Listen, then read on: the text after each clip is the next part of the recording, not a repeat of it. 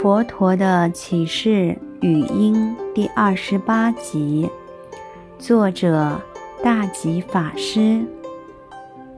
上舍无常生，何况于凡夫？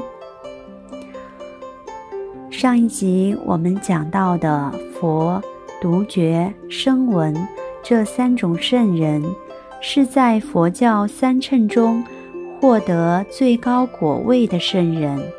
可是，只要身体的寿命一到，也就是世间人所称的死亡或往生，一样要舍弃这个无常的身体，就连佛陀也不例外。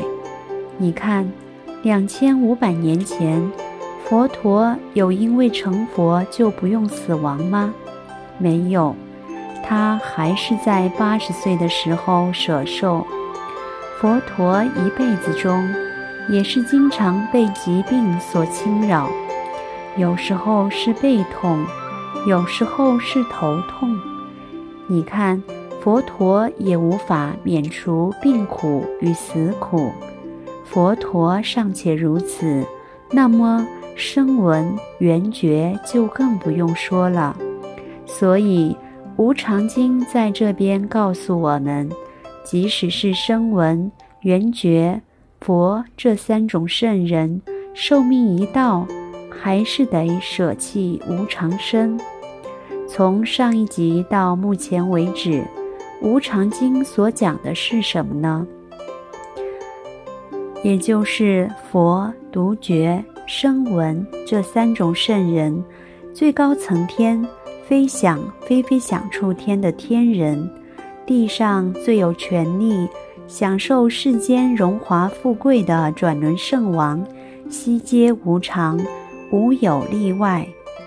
我希望大家从《无常经》的这个接送可以了解到，我们什么都不是，我们只是一介凡夫、普通老百姓而已，更是不可能会永久活在这个世间。自古以来，求长生不老之术都只有失败，没有一个成功的例子。希望大家从佛陀的开示里了悟这个如实的知见。佛陀就是如实的告诉我们生老病死的现象，让我们能够豁然开朗，不要再执着于这无常的世间，应好好往涅槃。或无上的解脱道迈进。父母及妻子、兄弟并眷属，这是第八首小节的前两句。圣人跟天上的人，还有转轮圣王这些特殊的人，通通讲解过了。接下来就是要讲我们普通老百姓了。每个人都有父母吧？都有兄弟朋友吧，也都有眷属吧，这是大家没有办法否认的。当父母、兄弟、眷属死亡的时候，我们该怎么样呢？且看下一句：“目观生死隔，云何不愁叹？”